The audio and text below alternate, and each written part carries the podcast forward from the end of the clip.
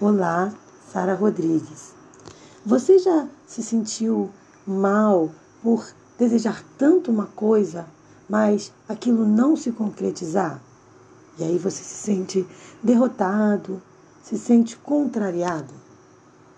Nem sempre as coisas acontecem como a gente quer, mas a palavra de Deus também nos conforta nesses momentos difíceis, quando a gente acredita de verdade que aquilo que a gente está pedindo a Deus vai ser atendido por Ele. E aí o Senhor responde de uma forma diferente.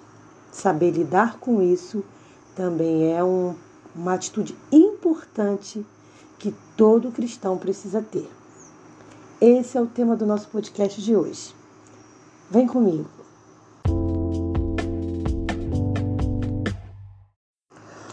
Uma das coisas mais difíceis para o cristão é saber lidar com a resposta negativa do Senhor.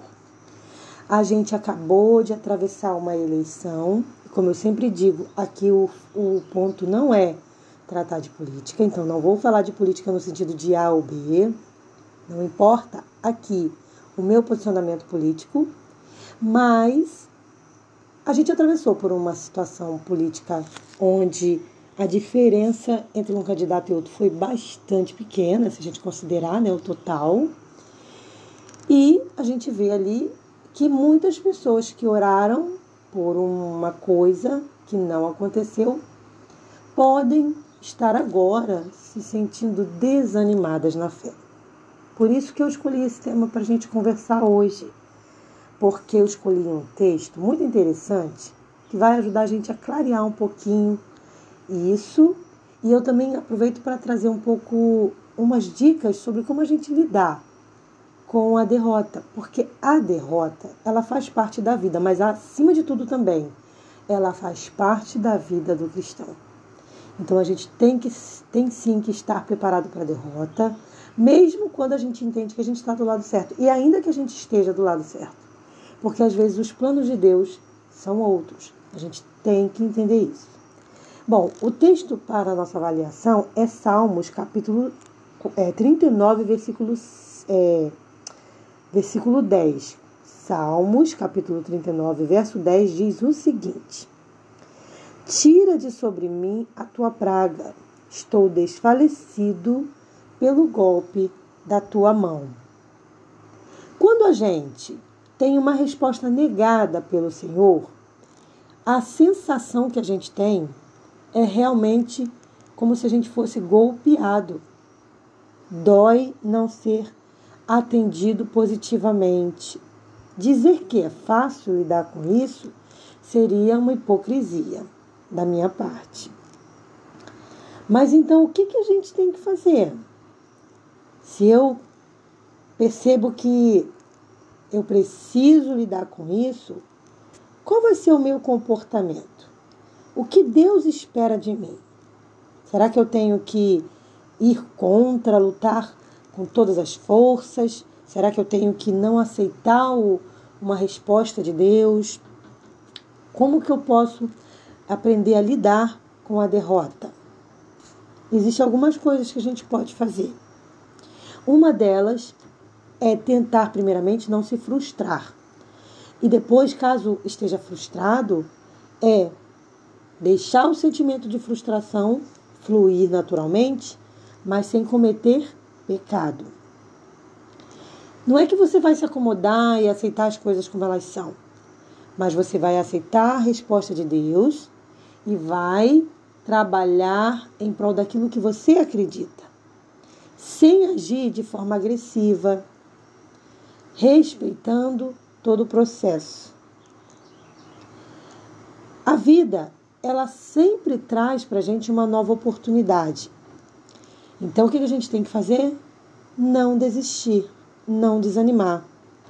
Imagina que a sua vida é um jogo de futebol, aonde houve ali o primeiro tempo, houve ali o segundo tempo e naquele dia, infelizmente, seu time perdeu. Mas isso não é o fim. Novas jogadas virão. Haverá novos campeonatos. Então, não se desanime.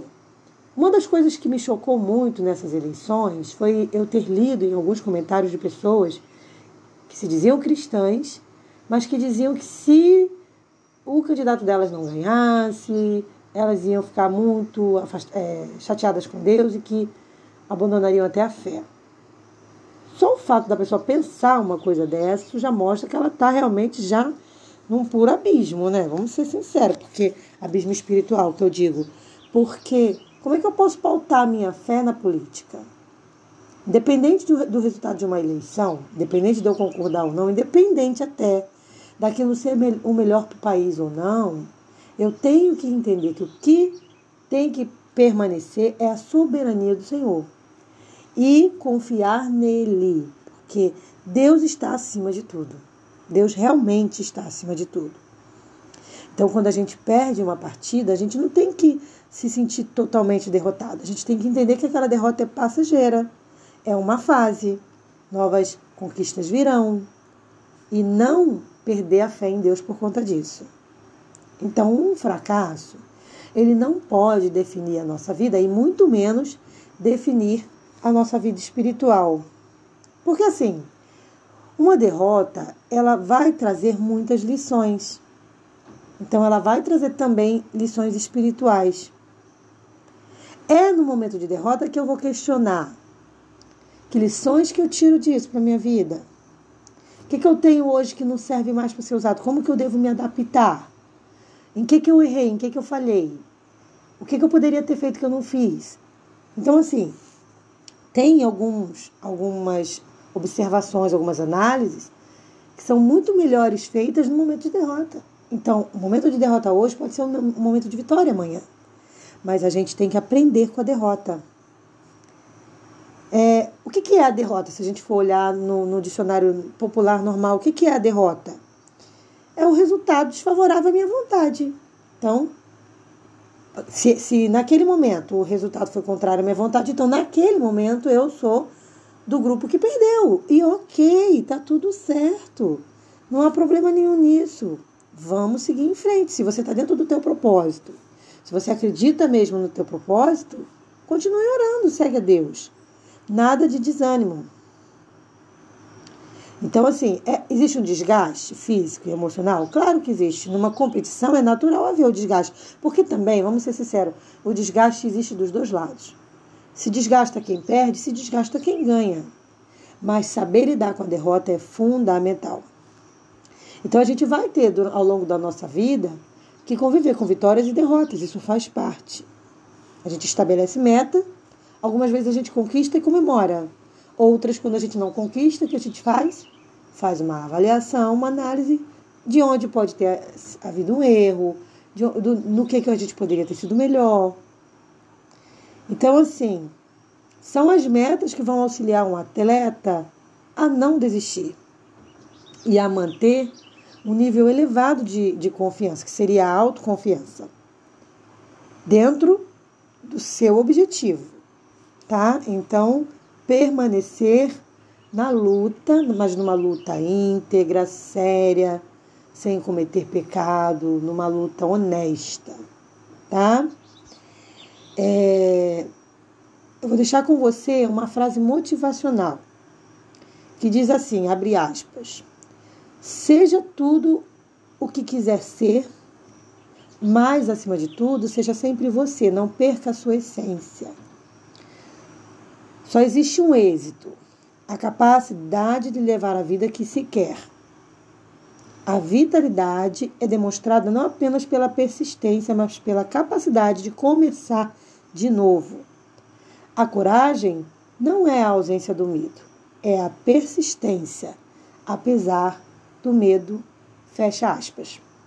Com esse pensamento, eu finalizo o podcast de hoje, deixando para você que seja você do grupo vencedor nessa eleição, seja você do grupo perdedor nessa eleição, o que importa é que você permaneça na presença do Senhor, porque é isso que vai fazer toda a diferença. Pense nisso e seja feliz com Jesus hoje. Um forte abraço, uma boa semana para você. Paz.